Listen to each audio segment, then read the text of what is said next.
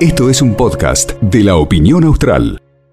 Vamos a eh, continuar con el programa. Te decíamos recién, eh, vamos a estar hablando con Daniel Román. Daniel Román Peralta, ex gobernador de la provincia de Santa Cruz, actual interventor de ICRT, que en una jornada caliente en la República Argentina se sentó con la vicepresidenta eh, Cristina Fernández de Kirchner y con la gobernadora. Vamos a hablar un poco del presente de ICRT. Daniel Peralta, ¿cómo estás? Sara Delgado y Sebastián Acebal te saludan. Gracias por la deferencia de atendernos. No, por favor, ¿qué tal Sarita? Hola Sebastián. Por un lado, un saludo para toda la audiencia de, tu programa y de la gente de Voz. Muchas gracias. Em, primero preguntarte cómo te encuentra en esta etapa de, tu vida, digo, esta cosa que tiene el peronismo, ¿no? De esas peleas a cielo abierto, los desencuentros y de golpe que en los momentos que hace falta, eh, en este caso, venga Peralta para acá y Peralta ahí apareció, ¿no? Eh, ¿Cómo te encuentra, en qué momento de tu vida te encuentra este, este nuevo desafío con el carbón? Mira, Mira, Sara, muy tranquilo, eh, tranquilo porque conozco conozco el lugar donde me va a tocar o me está tocando ya desempeñar esta función. Eh, he vivido ahí en esa empresa muchas horas muy, muy, pero muy difíciles de vida, hmm. de la vida de los mineros y la gente de la cuenca.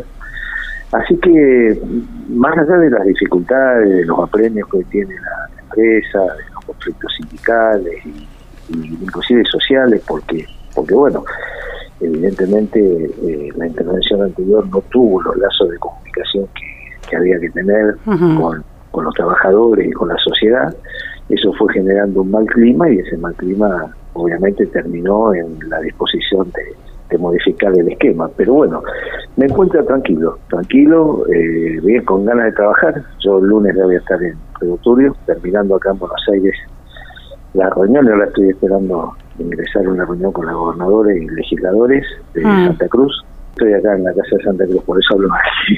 Y, estuve con el ministro Massa, la secretaria de Energía, Claudia Rosán.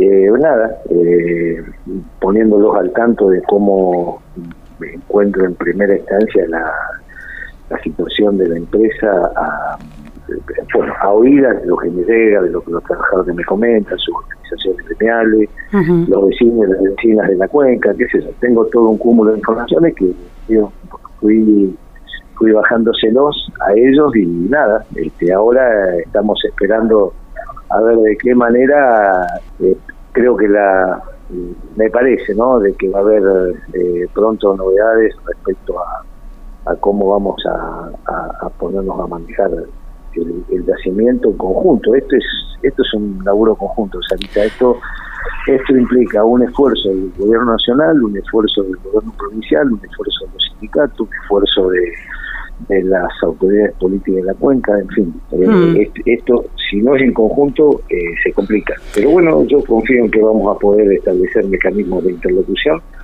y por sobre todo recuperar una confianza perdida, ¿no? Que, que es lo que ha pasado en el último tiempo respecto a a ver, es inentendible un paro de más de un mes en una mina de carbón como la nuestra, que si bien es noble, es una mina de libro, como dicen los que saben, pero no podés tener parada la producción porque se junta gas, se junta agua, se pone en peligro no solo la, vida humana, sino también los equipos que están en el interior de mina. Bueno, de todo eso me voy a ocupar la semana que viene, porque voy a entrar a mina a ver cómo, está todo y a partir de ahí, obviamente que nosotros pretendemos desentrañar esta maleza que, que, se hizo en el tiempo, un paro concebible. Mm. A la gente la, llevaron a esto y bueno, las organizaciones de mierda responden con lo que tienen, con medidas de fuerza y de acción directa.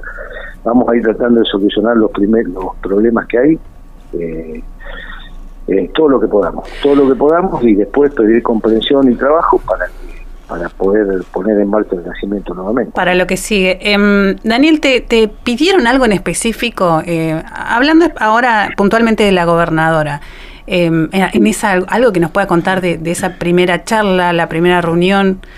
Este, no, a ver, yo, yo vengo hablando con Alicia hace un tiempo sobre esto cuando ella me llamó muy preocupada por la situación de la cuenca. ¿Cuándo, te llamó? ¿Cuándo, ¿Cuándo te hicieron la, la propuesta? No, esto fue hace alrededor de dos semanas, si mal no recuerdo. Ah, poco, sí. Que estuvimos hablando largamente con ella en, su despacho. Ella me dio su visión, me, pidió que considere la, la seriamente la posibilidad de volver a, a ser interventor de la empresa, bueno, yo le, le, dije un poco cómo veía la situación y cuáles, no las condiciones, pero sí el marco en el que yo pensé y pienso que se debe desenvolver un interventor en estas circunstancias. Mm. Una vez que ella transmitió eso, bueno, eh, ahí hablé con la vicepresidenta, con Cristina, hablé hace una semana atrás. Ella me pidió que una vez que esté la designación, impulsaba fuertemente el cambio y que una vez que esté la designación eh, la vuelva a ver, cosa que hice ayer en un día, un día muy especial para ella, ¿no? Ni hablar. Eh, la verdad que entré y lo primero que le dije no estaba de acuerdo con la decisión que había tomado.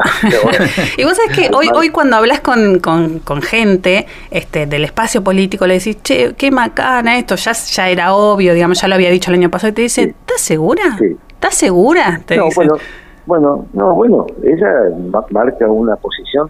A mí me da la impresión que Cristina se cansó de, de pedir y de, de pedir no, de manifestar cuál era su situación y en qué riesgo estaba, tal es así que tuvo su propia vida en riesgo.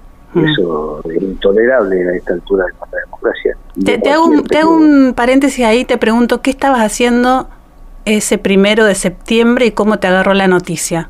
Mira, estaba estaba viéndola, eh, estaba viendo cuando llegaba a su departamento, estaba mm. viendo por televisión, porque porque bueno, estando lejos uno lo que podía hacer era colgarse de los medios para seguir su, de alguna manera tener una, una presencia este, en el aire, ¿no? Pero por lo menos, y bueno, cuando vi eso, la verdad, sinceramente, no, no, no, no, no, sé, no, no, no solo me impactó, me impactó muy, muy, a ver, yo la conozco hace más de 40 años, Cristina. Claro. La conozco desde cuando llegó a Santa Cruz, a Río Gallegos, y todavía recuerdo la cuando hablaban en el departamento de mi viejo, cuando se formó el Ateneo, sentada en el piso, eh, chicañándolo a Hugo, ella tenía un cariño especial por Hugo, por mi padre, hmm.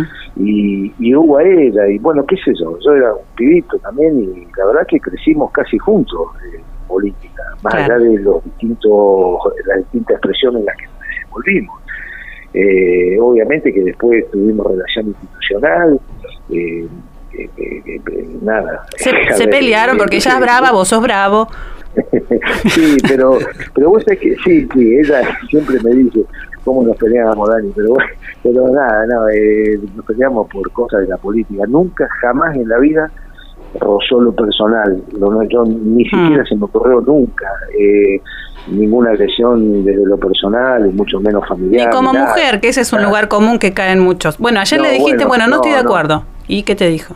No, no, se miró como diciendo a mí que me importa.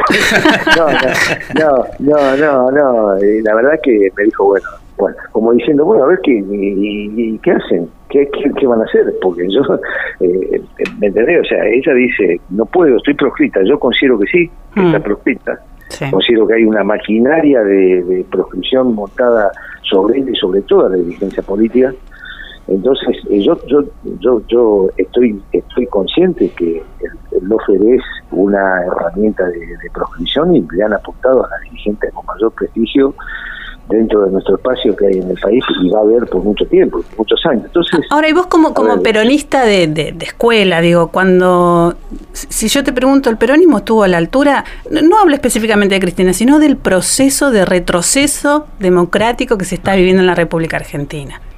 Qué buena pregunta. ¿eh? Eh, mira, yo, eh, yo creo de que hubo estructuras de, de estructuras dentro. Yo considero que el peronismo es un movimiento, no es un partido político.